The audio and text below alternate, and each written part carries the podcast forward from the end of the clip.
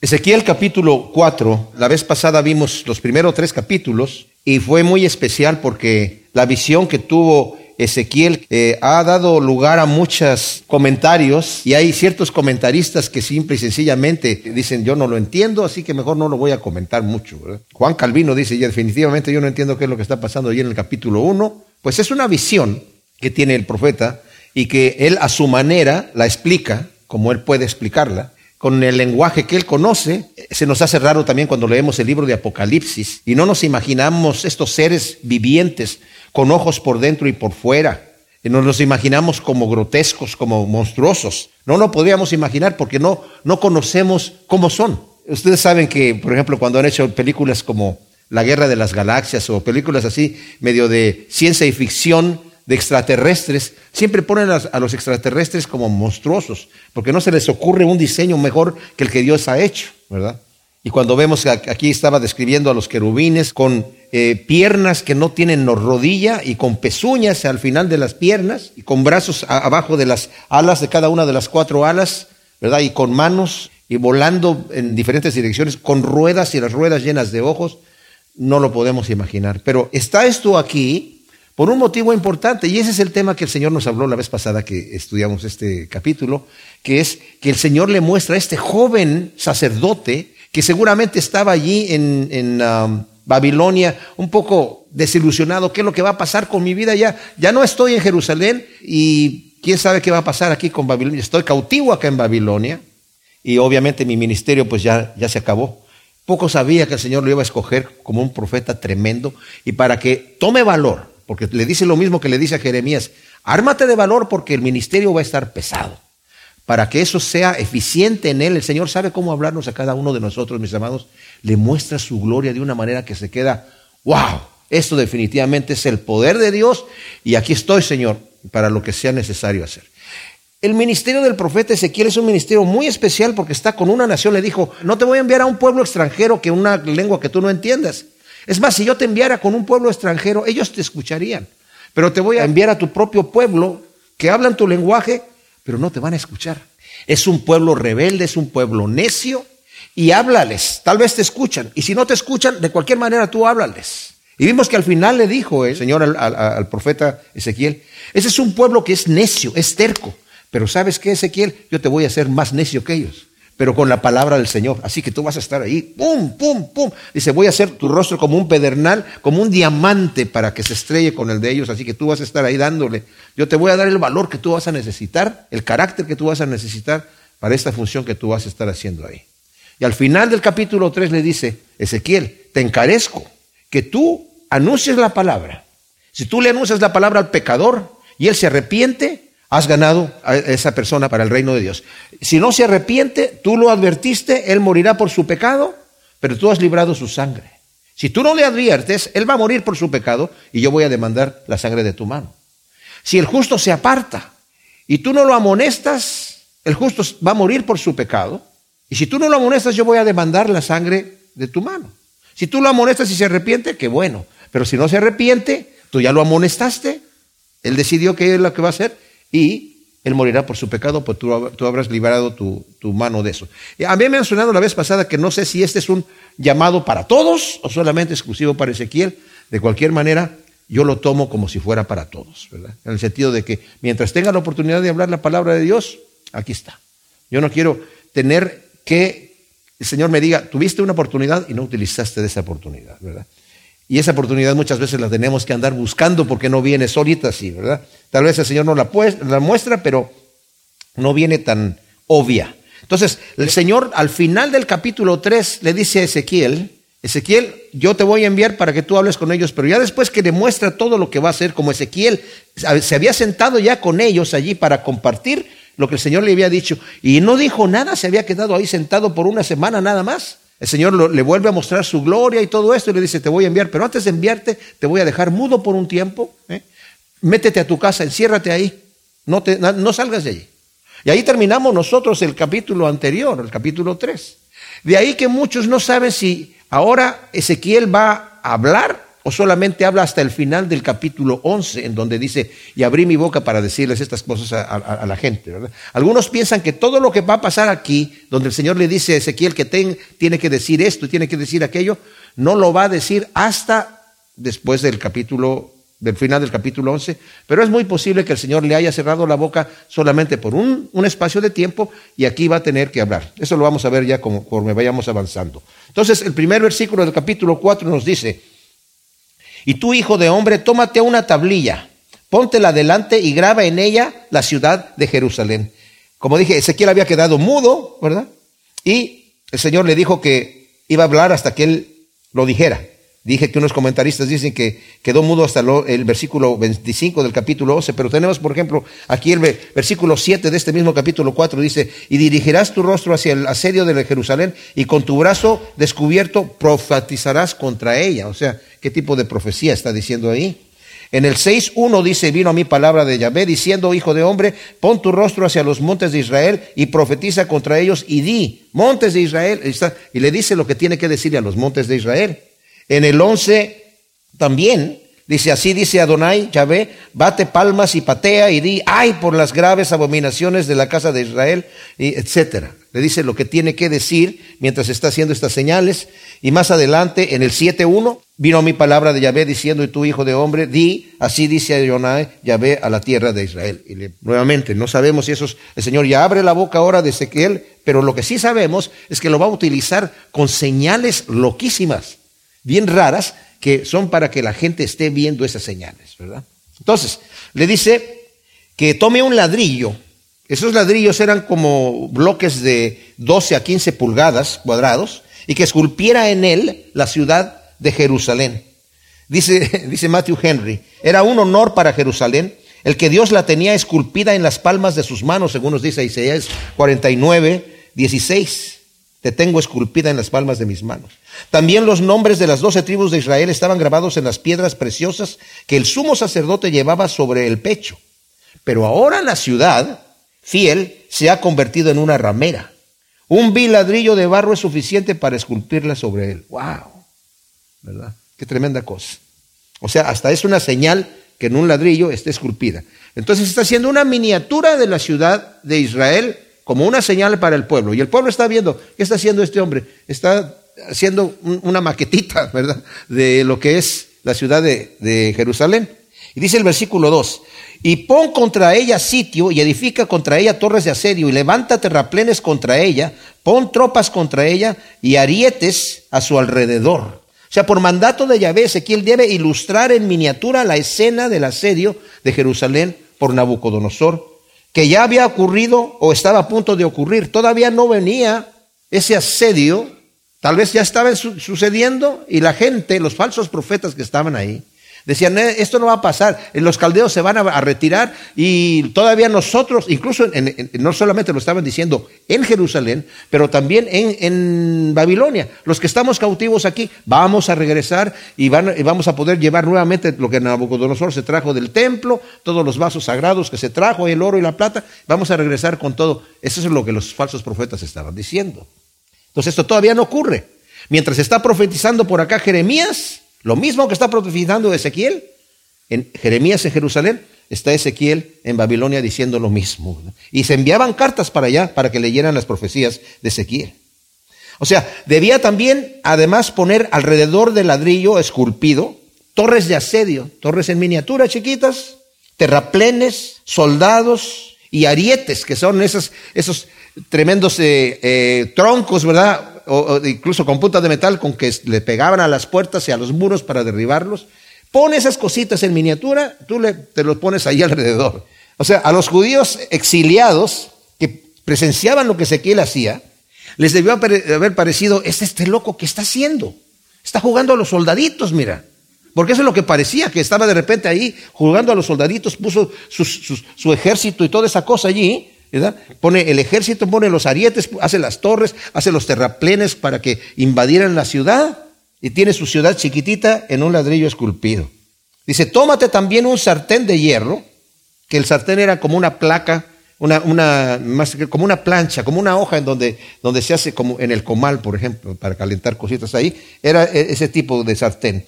y ponla como vallado de hierro entre ti y la ciudad. Dirige contra ella tu rostro, quedará sitiada y le apretarás el cerco. Es una señal para la casa de Israel. O sea, Dios también le ordena a Ezequiel poner este sartén de hierro entre sí y la ciudad labrada de ladrillo como señal de la barrera que el pecado de la casa de Israel ha hecho entre ellos y Yahvé, como dice Isaías 59 del 1 al 2. Dice, mi brazo no se ha cortado y mi oído no se ha hecho sordo para para librar. Pero ustedes, por sus pecados, han puesto una división entre ustedes y yo.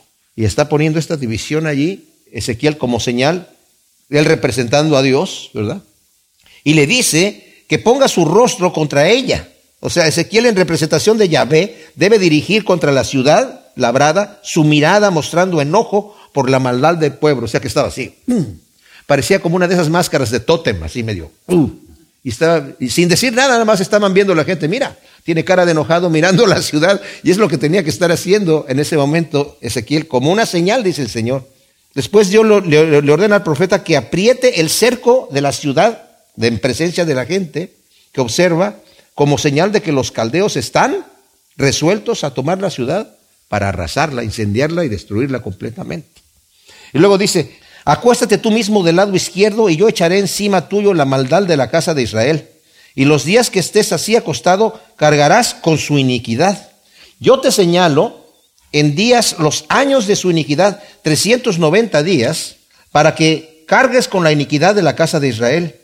Cumplidos estos, te acostarás del lado derecho y cargarás con la iniquidad de la casa de Judá, 40 días, un día por cada año, te señalo. Entonces, Dios pues le ordena a Ezequiel que se acueste en su lado izquierdo por 390 días, en símbolo de llevar los pecados de la casa de Israel un día por cada año. Dios le dice que después que esté acostado en su lado izquierdo por los 390, se dé la vuelta y se acueste en el lado derecho 40 días cargando los pecados de la casa de Judá un día por cada año. Esto significa que el Señor está poniendo a Ezequiel como en representación de Dios cargando por los pecados de Israel, de la casa de Israel, y también, o sea, de toda la nación de Israel, y en específico después 40 por la casa de Judá. Ahora, se ha hablado mucho, hay muchos comentaristas que tratan de sacar qué significan estos 390 años, como que no no caben en ningún periodo de tiempo. Quieren pensar, bueno, desde Sedequías hasta, o desde, desde Jeroboam, que fue el que em, empezó la religión falsa en el norte de Israel, hasta la mitad del reinado de Josías, pero ¿por qué hasta la mitad del reinado de Josías? Y, algunos lo toman de muchas maneras y no se ponen de acuerdo. Lo que más eh, encontré yo interesante, y, y nada más lo digo porque es interesante, es lo que escuché de Chuck Missler, que basado en Levítico 26, 18, donde el Señor después que les dice, si ustedes desobedecen mi pacto y no guardan mis mandamientos, yo les voy a traer un castigo así y esto es lo que les va a pasar. Y el Señor describe detalladamente lo que va a pasar. Voy a cerrar los cielos, ya no van a llover, van a tener muchas enfermedades y van a tener muchas desgracias y van a tener muchas cosas negativas que yo voy a dejar que sucedan. Y si ustedes no se arrepienten con esto, entonces siete veces más voy a hacer este castigo. Y eso lo repite varias veces en ese capítulo 26 de Levítico. Entonces lo que hizo Chuck Missler es, dice, bueno, se pueden tomar los 390 años, que son los años de los judíos eran de 360 días, 390, 90 años, más los 40 de la casa de Judá, dan un total de 430 años, menos los 70 años de cautiverio que ellos ya pasaron allí o van a pasar en Babilonia, ¿verdad? Nos dejan 360 años. Eso multiplicado por siete, que son, que dijo, si ustedes no se arrepienten voy a hacer siete veces más el castigo, nos da un total de 2.520 años, que es el lapso que hay de años entre el primer sitio hasta 1948, cuando la nación de Israel fue establecida. O sea, desde el primer sitio de Nabucodonosor hasta el momento en donde Israel fue instalada, están esta cantidad de años. Pero también están en la tercera, cuando Israel fue destruida, hasta la fecha en donde Artajerjes dio la orden de que regresaran otra vez para habitar y reconstruir nuevamente. Artajerjes le dio esa orden a Nehemías para que reconstruyera nuevamente la ciudad, los muros de Jerusalén, etcétera. Entonces, está ese detalle. En realidad, como les digo, eh, no sabemos cómo se puede aplicar eso, pero esto fue lo más cuerdo de todas las interpretaciones que yo estuve investigando, ¿verdad? De cualquier manera lo dejamos ahí. Y dirigirás tu rostro hacia el asedio de Jerusalén con tu brazo descubierto, profetizarás. O sea, reiteras el Señor que la orden dada que ya dio en el versículo 3 es de dirigir su mirada amenazante hacia Jerusalén, que está labrada en este ladrillo. Yahvé también le ordena al profeta remangarse el brazo derecho en señal determinante ¿verdad? Con brazo descubierto vas a profetizar contra Israel. Como eh, eh, el brazo amenazante, una, que es, significa la acción de juicio de Dios contra Jerusalén mientras está profetizando contra ella. Ahora, la profecía es solamente con la mirada, así como con el rostro enojado, o ya está hablando allí nuevamente eh, Ezequiel, no lo dice claramente aquí, ¿verdad? Lo dejo, es una interpretación de diferentes maneras. Versículo 8 dice, mírate amarro con sogas para que no te vuelvas de lado hasta que hayas cumplido los días de tu apertura. O sea, eh, el Señor hará que de manera sobrenatural Ezequiel no se pueda voltear de estar acostado sobre su lado izquierdo. Dice, yo te voy a amarrar en esa posición. Hasta que se cumplan los 390 días en el lado izquierdo y los 40 en el lado derecho. Ahora, ¿Estaba Ezequiel acostado todo el tiempo? O sea, obviamente le va a decir más adelante que tiene que prepararse un pan. Y pues, me imagino que se tenía que bañar y tenía que ir a hacer sus necesidades personales, ¿verdad? Entonces, eh, algunos piensan que cuando se acostaba, se acostaba, o sea, tomaba un tiempo para hacer eso, ¿verdad? De cualquier manera, está ahí para pensarlo. Recógete pues trigo y cebada, habas, lentejas, maíz, avena, échalo todo en una vasija y con ellos hazte de comer. Esto comerás 390 días, todos los días que estés echado de ese lado. O sea, el Señor le da los ingredientes con los que debe prepararse el pan que va a comer durante los 390 días por Israel y los otros 40 días por la casa de Judá, ¿verdad? Muchos comentaristas suponen que el pan hecho con esta mezcla de granos era un pan con un sabor desagradable, ¿verdad? No obstante, hay un pan que venden eh, que se llama el pan de Ezequiel. Ustedes lo han visto en los supermercados y en realidad es muy sabroso y muy nutritivo, ¿verdad? Así que alguien, alguien sacó la fórmula de aquí, por eso de, aquí estos granos que estamos leyendo aquí, la sacaron de aquí y con el arte del cocinero lo, lo hicieron saber bonito, ¿verdad? Entonces, de cualquier manera, el pan hecho de esta mezcla de granos, preparado, cocinado y comido ante el pueblo, era una señal de la escasez y del hambre que hubo en Samaria durante el sitio de los asirios y las que habrá durante el sitio de Jerusalén por los babilonios. Va a ser un terrible. Y luego dice, comerás tu alimento por peso, una ración diaria de 20 ciclos, a una hora fija la comerás y beberás el agua a medida, la sexta parte de una cantarilla, a una hora fija la beberás. O sea, el Señor le está diciendo a Ezequiel, le dice la cantidad tan pequeña de pan y agua que deberán comer durante esos 430 eh, días como señal de la escasez que hubo y que habrá. Esa eh, escasez la hubo en Israel cuando estaban eh, los asirios rodeándolos y los, después los conquistaron, ¿verdad? Se estaban muriendo de hambre. Ezequiel solamente deberá de comer un cuarto de kilo de ese pan diario, un cuarto de kilo, y medio litro de agua cada día. Se entiende que Yahvé sostiene al profeta de manera sobrenatural, porque con esa cantidad tan raquítica de comida y de agua, sobre todo con el calor que hacía en Babilonia, naturalmente no hubiera podido sobrevivir. Es algo sobrenatural. Luego dice, comerás también una hogaza, aquí así lo traduce la Biblia textual, un poquito mal traducido, pero no lo dice así en otras versiones. Comerás también una hogaza de cebada que cocerás delante de ellos sobre excremento humano. Y dijo Yahvé, así comerán los hijos de Israel su pan inmundo entre las naciones a donde yo los disperse. La nueva traducción viviente traduce este, estos dos versículos que acabamos de leer de la siguiente manera. Prepara este alimento y cómelo como si fuera un pan de cebada. Cocínalo a la vista de todo el pueblo sobre un fuego encendido con excremento humano seco. Y luego cómete el pan Después el Señor dijo, así comerán los israelitas pan contaminado en las naciones gentiles a donde los expulsaré. Ahora, la señal del pan hecho con esa mezcla de granos y cocido con excremento es para mostrar al pueblo que cuando esté en las naciones gentiles no podrán comer la comida kosher que, a la cual ellos estaban acostumbrados, ¿verdad? Sino que su alimento será, como dice aquí, pan inmundo, o sea, comida contaminada. No van a comer lo que ustedes quieran comer, van a tener que comer lo que para ustedes es abominable en esos lugares. Luego, el versículo 14 eh, dice, y dije, ay Adonai, he aquí que mi alma no ha sido contaminada. Desde mi juventud hasta ahora no he comido cosa mortecina ni despedazada por las fieras, ni ha entrado en mi boca carne de desecho.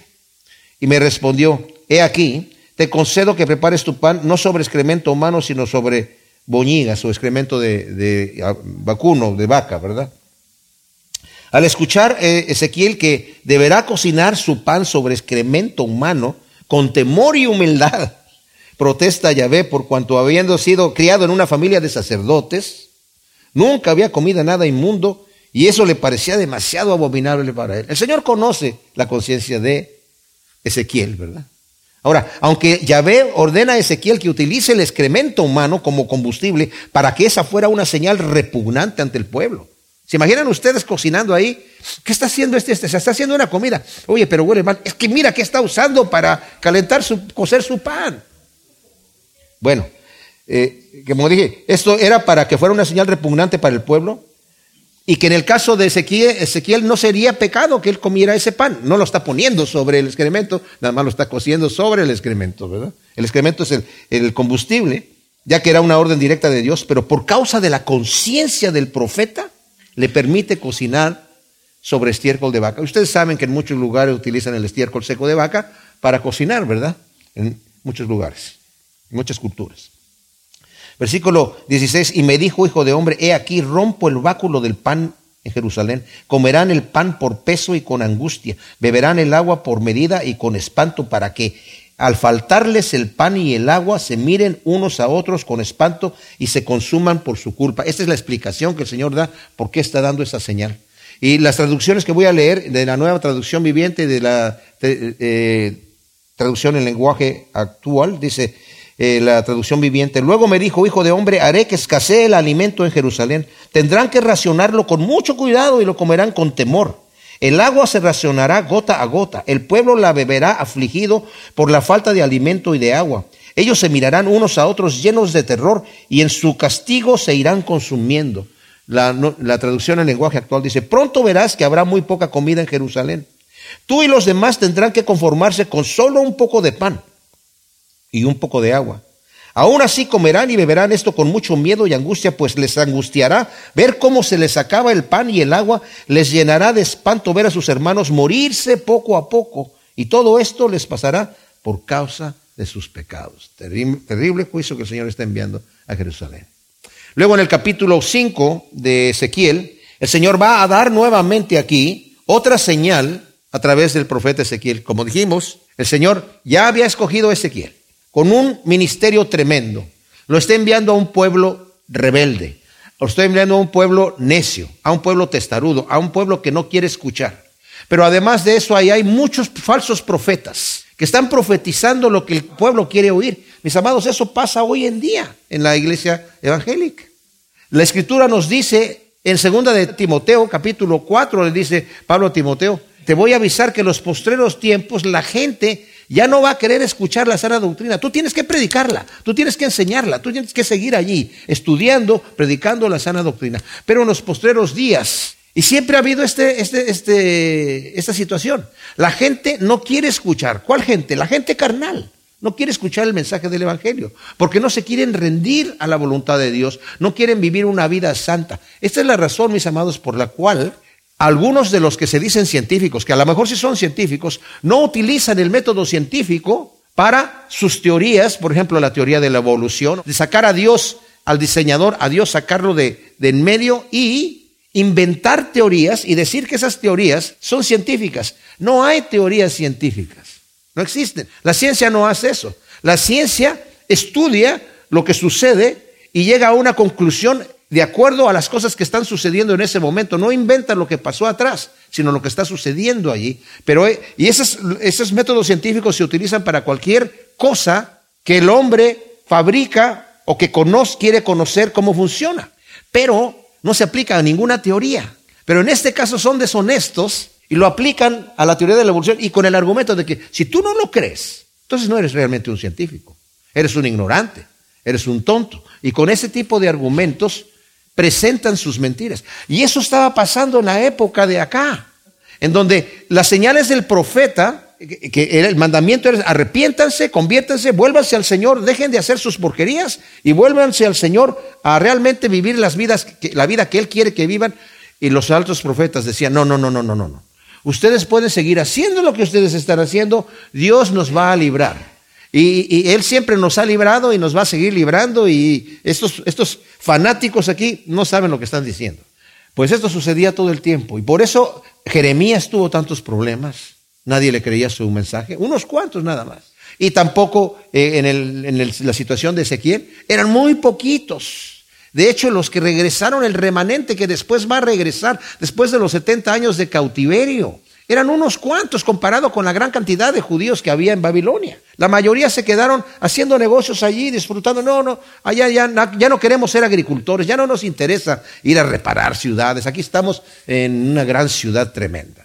Pero va a haber un remanente siempre. Y un remanente, cuando yo digo remanente, son unos cuantos. Esto lo vamos a ver en esta señal en el capítulo 5. Unos cuantos los que el Señor al final va a recoger para llamarlos su pueblo, para restaurarlos. Y se vuelve a cumplir la palabra del Señor Jesús que dijo, muchos son los llamados y pocos los escogidos. Eso nos debe de dar temor a nosotros, mis amados, para que no caigamos dentro de los que nos decimos cristianos, pero por cuanto nos gusta la carne y nos gusta la necesidad de seguir viviendo nuestros pecados, preferimos ir a un lugar en donde nos digan que está bien lo que estamos haciendo. Puedo seguir haciendo lo que estoy haciendo. Me gusta esta predicación. Me gusta esta situación. Eso sí me gusta. No me gusta que me anden condenando y que me ande diciendo y que me arrepienta y que no sé cuánto. No, no, no, no. Yo quiero ir acá. Y lo mismo que le decían a, Jeremías, lo mismo que le decían a Ezequiel.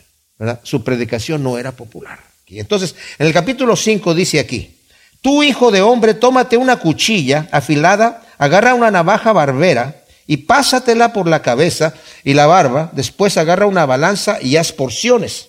O sea, después de la señal que, se, de, que Ezequiel debe dar eh, del asedio de Jerusalén por el, en el capítulo anterior, Yahvé le ordena que se rape la cabeza y la barba y divida el cabello con una balanza en porciones. Matthew Henry comenta y dice, tiene que afeitarse la cabeza y la barba, lo cual significa que Dios rechaza a este pueblo como una generación inútil que no vale la pena conservar. Jerusalén había sido la cabeza, pero había degenerado de tal manera que ya no era más que cabello, algo que cuando se hace largo y espeso solo sirve de carga. Ezequiel debe afeitar no solo el cabello superfluo, sino todo entero, dando a entender que Dios acabará del todo, por ahora, en este momento, ¿verdad? con Jerusalén. O sea, no va a acabar de todo, de todo, pero casi. Luego en el versículo 2 le dice, un tercio, o sea, divide esto en una balanza, un tercio lo quemarás a fuego en medio de la ciudad cuando termine el asedio. Un tercio lo sacudirás con la espada en torno a la ciudad y un tercio lo esparcirás al viento porque desenvainaré la espada tras ellos. O sea, le ordena al Señor a Ezequiel que divida el cabello en tres porciones, ejecutando esta señal a vista del pueblo cautivo en Babilonia. O sea, el pueblo lo está viendo. Raparse la cabeza era una vergüenza, sobre todo para un sacerdote, ¿verdad? Para un profeta. Raparse, había la, cosa de que hacían el voto de Nazairato, ¿verdad? Y se rapaba todo el pelo. Pero en este caso, raparse era, era, era demasiado para la cultura en este momento, y sobre todo para un sacerdote. Entonces la gente está realmente, oh, ¿qué está haciendo este hombre? ¿Por qué se está rapando? Era no solamente para un sacerdote, para la gente normal, para el judío normal, cortarse el cabello y cortarse la barba era una desgracia. Un tercio debe quemarlo, dice, dentro de la ciudad esculpida en ese ladrillo. Una vez que haya terminado el lapso de los 430 días de la señal ordenada en el capítulo anterior. O sea, obviamente en el capítulo anterior le había eh, ordenado que se quedara eh, acostado 390 días en, un, en el lado izquierdo y 40 en el lado derecho. Y una vez que termina esta señal, ahora está dando otra señal. No quiere decir que ahí ya se terminó el asedio allá en Jerusalén, no. Tal vez todavía ni siquiera sucedía o estaba a punto de suceder, o ya estaba en medio del asedio, pero todavía la gente no se daba por vencida, como hemos visto en la historia, ¿verdad? Aquí en la Biblia, que fue hasta el final, nunca quisieron ceder. Entonces, tiene que quemarlo ahí, en ese en esa modelito que había hecho en el ladrillo, la ciudad que había esculpido en el ladrillo, ordenada en el capítulo anterior, ahí mismo. Dice, otro tercio debe sacudirlo con la espada alrededor de la ciudad esculpida en ladrillo. O sea, un tercio lo mete en la ciudad y lo quema. Y el otro tercio lo esparce alrededor de la ciudad a vista del pueblo. Y otro tercio dice, debes esparcirlo al viento. Todo esto en señal de que Yahvé enviará la espada de destrucción y muerte al pueblo obstinado, rebelde y pecador. Luego dice el versículo 3, de ahí recogerás unos cuantos cabellos y los atarás en el orillo de tu manto y tomarás otra vez de ellos y los echarás en medio del fuego, y en el fuego los quemarás. De ahí saldrá un fuego que envolverá toda la casa de Israel. O sea, de los cabellos esparcidos al viento, que es el último tercio, Ezequiel después tiene que recoger unos pocos de los que hayan caído al piso y atarlos a su manto, representando el, remanente que quedará y que eventualmente se avergonzará de su pecado y reconocerá a Yahvé como su Dios. Vean ustedes cómo el Señor está haciendo aquí. Un tercio, dice, va a ser quemado en la ciudad. Ahí mismo van a morir muchísimos. Otros van a querer estar huyendo y van a ser muertos ahí. Lo va a explicar más adelante. Pero del otro tercio vas a esparcir, vas a recoger unos cuantos y los vas a coserlos ahí en tu manto. Como una señal de los poquitísimos que el Señor va a tomar como remanente, ¿verdad? Por ejemplo, aquí en el 6, 9 de aquí de Ezequiel dice, los que de vosotros escapen se acordarán de mí entre las naciones en las cuales estarán cautivos cuando yo haya quebrantado su corazón infiel, que se apartó de mí y haya humillado sus ojos que fornicaron en pos de sus ídolos. Ellos se odiarán, se detestarán a sí mismos a causa de las maldades cometidas por todas sus abominaciones y sabrán que yo soy Yahvé y que no en vano he dicho que les haría este mal. En el 12:14 dice, y esparciré su escolta a todo el ejército de los vientos y desenvainaré la espada contra ellos. Y sabrán que yo soy Yahvé cuando los disperse entre las naciones y los desparrame por la tierra, pero haré que unos pocos de ellos escapen de la espada, del hambre y de la peste, para que cuenten todas sus abominaciones en medio de las naciones donde van y sabrán que yo soy Yahvé. En Zacarías, que está casi al final del, del Antiguo Testamento, dice en el capítulo 13 del versículo 8 eh, y 9. Y acontecerá en toda la tierra, dice Yahvé, que las dos terceras partes serán cortadas de ella y se perderán. O sea, esos dos tercios que ya había hablado, dice, se van a perder completamente. Pero la tercera quedará en ella. Y a esa tercera parte la haré pasar por el fuego. Por eso unos están quemados en el fuego. Y los refinaré como se refina la plata y los probaré como se prueba el oro. Invocará mi nombre y yo le responderé y le diré, es mi pueblo, y él dirá, Yahvé es mi Dios. O sea, todo este castigo tiene un propósito de restauración, de volver al pueblo a Dios. Pero tiene que venir esta mano dura. Y vemos en estos otros textos que hemos leído cómo se cumple ahí también. Se profetiza que va a haber un remanente que el Señor va a, restaurar y se va a volver a Dios. De los que hayan quedado, de los esparcidos al viento, dice, tomará algunos, se los va a echar al fuego en representación del fuego de destrucción que va a envolver toda la casa de Israel y que literalmente sucedió, mis amados, en la destrucción de Jerusalén por eh, Nabuzaradán, el capitán del ejército de Nabucodonosor, en el año 587. Eso sucedió. Quemaron la ciudad completamente, pero también sucedió en el año 70 después de Cristo, cuando los romanos entraron y arrasaron la ciudad, también la quemaron. O sea, se cumple dos veces. Por eso, cuando hablamos de lamentaciones, mencioné que ese libro lo leen los judíos siempre recordando la destrucción de este tiempo y la destrucción del año 70 después de Cristo. Luego dice el versículo 5, así dice Adonai Yahvé, esta es Jerusalén. La puse en el centro de los pueblos, rodeada de naciones, pero se rebeló contra mis leyes y mis mandatos, pecando más que otros pueblos, contra mis estatutos más que las naciones vecinas, porque rechazaron mis mandatos y no siguieron mis leyes. O sea, yo, dice, escogí a esta nación como la nación que debía representar el amor, la bondad y la justicia del único Dios todopoderoso. En el libro de Deuteronomio está hablando Moisés al pueblo, eh, el Señor a través de Moisés, y dice en el capítulo 4, versículo 5, mirad, os he enseñado estatutos y decretos conforme me enseñó Yahvé mi Dios, dice Moisés, para que hagáis así en medio de la tierra donde vais a entrar para poseerla. Observarlos y practicarlos, pues constituye vuestra sabiduría y vuestro entendimiento a la vista de las naciones, las cuales tendrán noticia de todos estos estatutos y dirán, en verdad, esta gran nación es un pueblo sabio y entendido, porque ¿qué nación hay tan grande que tenga dioses tan cercanos, así como está Yahvé nuestro Dios siempre cuando nosotros lo invocamos, dice Moisés. ¿Y qué nación hay tan grande que tenga estatutos y decretos tan justos como esta ley que hoy os pongo ante vosotros? Por tanto, guárdense, continúa diciendo el versículo 9, a ti mismo y guarda mucho tu alma. No olvides las cosas que vieron tus ojos, ni se aparten de tu corazón en todos los días de tu vida. Las enseñarás a tus hijos y a los hijos de tus hijos. Jerusalén estaba situada en medio de reinos que eran populosos, civilizados, afamados por su cultura, sus artes y ciencias. Estaba puesta en medio de ellos en una posición de preeminencia sobre todos ellos, en medio de ellos como una lámpara sobre el candelero, para irradiar la luz de la revelación divina hasta los más oscuros rincones de las naciones vecinas, e incluso hasta los últimos confines de la tierra. Si ellos hubiesen perseverado en esta reputación, como la reputación que tenía Salomón, que venían de todos los reinos a escuchar su sabiduría, qué bendición habría sido Jerusalén para las naciones vecinas, comenta Matthew Henry. Versículo 7 dice, por esto así dice Yahvé Adonai, porque fuisteis más rebeldes que los pueblos vecinos, y no seguisteis mis leyes, ni cumplisteis mis mandamientos, ni obrasteis como es costumbre en las naciones vecinas, por eso dice Yahvé Adonai, heme aquí a mí también en contra tuya, te juzgaré a la vista de las naciones. O sea, Yahvé declara la razón del juicio tan severo que va a traer a, a Judá y en especial a Jerusalén. Los pueblos de Canaán, dice aquí, fueron expulsados por su terrible iniquidad.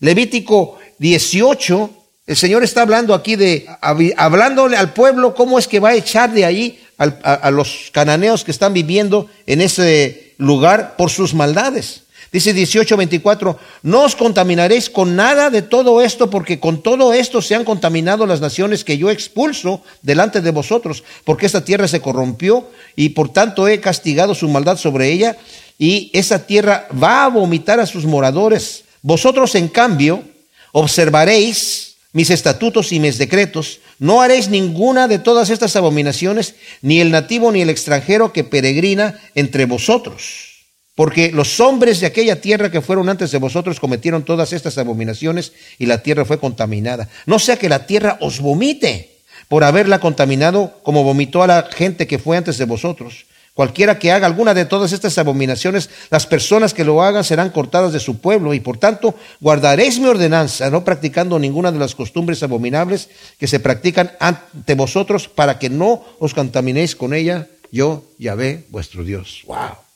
Ahora Israel no obedeció el mandamiento de Yahvé, sino que se corrompió aún más que las otras naciones y por sus abominaciones las va a vomitar la tierra, tanto así que las otras naciones se van a asombrar de la perversidad de ellos. O sea, las otras naciones las va a estar vomitando la tierra, pero se van a asombrar, oye, estos se pasaron de nosotros. O sea, nos rebasaron de la maldad que nosotros estábamos haciendo.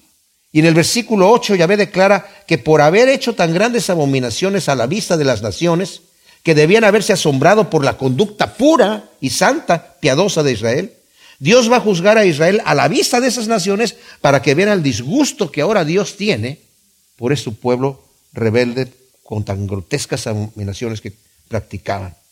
Luego dice, y a causa de todas tus abominaciones haré contigo lo que nunca hice ni volveré a hacer cosa semejante, porque en medio de ti los padres se comerán a sus hijos, y los hijos se comerán a sus padres. Haré actos de justicia contra ti, y esparciré tu remanente a todos los vientos. Ahora, eh, declara Yahvé que por causa de estas cosas, ¿verdad?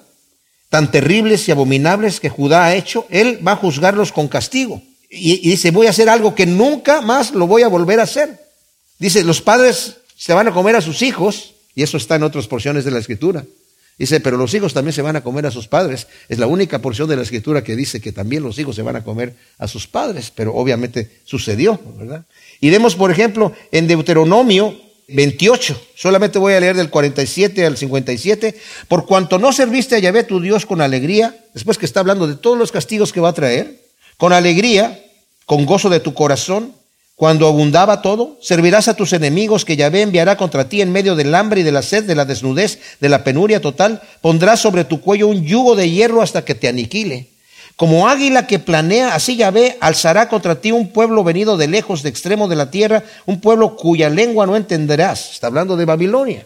Pueblo de rostro feroz, que no respetará al anciano ni del muchacho tendrá compasión. También está hablando del pueblo de Asiria que arrasó terriblemente a Israel al reino del norte. Devorará el fruto de tu ganado y el fruto de tu tierra hasta que seas destruido. No te dejará grano, ni mosto, ni aceite, ni el aumento de tus vacadas, ni las crías de tu rebaño, hasta que te haya exterminado. Asediará en toda tu tierra todas tus ciudades, hasta que caigan tus muros altos y fortificados en que confiabas. Sí, te sitiará en todas tus ciudades y en toda la tierra que Yahvé tu Dios te había dado. Y por la angustia con que te oprimirá tu enemigo durante el asedio, te llegarás a comer el fruto de tu vientre, la carne de tus propios hijos e hijas que te había dado Yahvé tu Dios. El hombre más delicado en medio de ti, el más considerado, mirará con malos ojos a su hermano y a la mujer de sus entrañas y al resto de los hijos que le queden para no dar a ninguno de ellos la carne de sus hijos que él esté comiendo por no quedarle nada durante la opresión y la angustia con que te atormentará tu enemigo en todas tus ciudades. La más refinada y delicada entre ti, la planta de cuyo pie desnudo de tanta delicadeza y suavidad jamás experimentó posarse sobre el suelo. Mirará con malos ojos al varón de su regazo y al hijo y a su hija, y a su placenta que sale de, entre sus piernas, y a sus hijos que dé a luz, pues se los comerá a escondidas, al faltar todo en la opresión y en la angustia con que te atormentará tu enemigo en tus ciudades. ¡Wow! Eso estaba en Deuteronomio prevenido de, antemano. Si ustedes no obedecen mi pacto y guardan mis mandamientos, esto es lo que les va a pasar. Pero las bendiciones son tremendas. Si ustedes obedecen mis caminos, no les va a faltar nada. No van a tener, sus enemigos no van a poder con ustedes. Yo voy incluso a quitar las, las fieras que son terribles en el territorio. Yo me encargo de ustedes, yo los voy a proteger. Pero si no, yo mismo voy a estar con ustedes, les dice el Señor. ¡Wow! Tremendo, tremendo. Y luego dice, por esto vivo yo, dice Yahvé, que por haber profanado mi santuario con tus ídolos abominables, yo también te quebrantaré, mi ojo no perdonará, ni tendrá de ti misericordia. O sea, Acaz, padre de Ezequías, Manasés, hijo de Ezequías, y los reyes que fueron después de Josías hasta Sedequías, todos ellos profanaron el santuario, metiendo eh, sus ídolos dentro del santuario de Dios y practicando sus abominaciones ahí mismo. Entonces dice Señor, eh, tan grave es el pecado que tendrá que ser grave el castigo. Mi ojo no perdonará, ni voy a tener misericordia. Miren mis amados, aunque Dios es tardo para la ira y grande en misericordia, perdona la iniquidad, la rebelión y el pecado. Pero dice que Él no tendrá por inocente al malvado. Y eso está en Éxodo 34 del 6 al 7. Hay un punto en donde podemos cruzar la línea. Judá e Israel lo habían cruzado. Y luego dice, un tercio de los tuyos morirá de peste y el hambre los consumirá dentro de ti. Un tercio caerá espada alrededor tuyo y un tercio esparciré a todos los vientos. Los perseguiré con la espada desnuda. Así se desahogará mi ira sobre ellos y sacaré mi indignación y quedaré satisfecho. Y cuando haya agotado mi ira sobre ellos, sabrán que yo, Yahvé, hablé con pasión. O sea, Ezequiel explica el juicio que debe comunicar al pueblo cautivo en el significado del que vimos del versículo 2 anteriormente, ¿verdad? Debemos entender el significado de las palabras de Dios a manera antropomórfica, o sea, él está utilizando un lenguaje humano, como los, humanos son, ¿verdad? Para, para describir la ira santa e incambiable que él tiene hacia el pecador, obstinado y soberbio. La traducción en lenguaje actual dice, yo los castigaré con furia cuando mi enojo se haya calmado reconocerán que yo, el Dios de Israel, soy un Dios muy celoso que cumple su palabra. Y al final vemos que dice, te convertiré en soledad y en oprobio de las naciones que te rodean a vista de todo transeúnte. Y llegarás a ser escarnio, afrenta, escarmiento y espanto para los pueblos vecinos cuando yo ejecute en ti juicios con ira e indignación y castigos despiadados. Yo, Yahvé, lo he dicho. Cuando yo dispare contra ellos las fatídicas saetas de la hambruna, que traigan el exterminio, las cuales dispararé hasta aniquilarlos, aumentaré el hambre sobre vosotros y os quebraré el báculo del pan. O sea, la fuente del pan se les va a acabar. Enviaré contra vosotros el hambre y las bestias feroces que te dejarán sin hijos. Pasarán sobre ti la peste y la matanza y enviaré contra ti la espada. Yo ya ve, lo he dicho. Mis amados, qué tremenda cosa. Dios, no pensemos que es un Dios enojón, es un Dios de amor, pero está enojado con una ira incambiable contra el pecado. Y, el pecador que no se arrepiente tiene que cosechar la ira que Dios tiene hacia el pecado. La Biblia nos dice, pero nosotros no hemos sido eh, eh, puestos para la ira, sino para la misericordia. El Señor en cualquier momento que el pecador, no importa qué malvado sea, llegue delante de Dios y le diga, Señor, perdóname, me vuelvo, el Señor dice, inmediatamente. Para eso es. Pero si no, el enfrentarse delante de Dios en el juicio final, si no me he puesto a cuentas del Señor de este lado, Toda rodilla se va a doblar delante de Dios y toda lengua va a confesar que Cristo es el Señor. Allá, lo que hemos confesado al Señor aquí, nos arrodillaremos en adoración y en gratitud delante de nuestro Salvador. Pero los que no se hayan arrepentido de este lado, van a arrodillarse en terror, en pavor, crujiendo los dientes y en terrible vergüenza. Gracias te damos, Señor, por tu palabra. Realmente, pon estas semillas en nuestro corazón para que seamos humildes, con corazón contrito y que temblemos ante tu palabra, que sepamos que cuando tú hablas, como dices aquí, para que sepan que yo he hablado en serio y no he estado jugando. Sabemos, Señor, que tú eres un Dios de amor y misericordia, pero también eres un Dios celoso de buenas obras. Queremos, Señor, ponernos delante de ti, presentarnos delante de ti. Tú sabes que somos polvo, te pedimos que nos ayudes a servirte como tú te mereces ser servido que nos des esa fuerza, llénanos con el poder de tu Espíritu Santo y guíanos en todos tus caminos en el nombre de Cristo Jesús. Amén.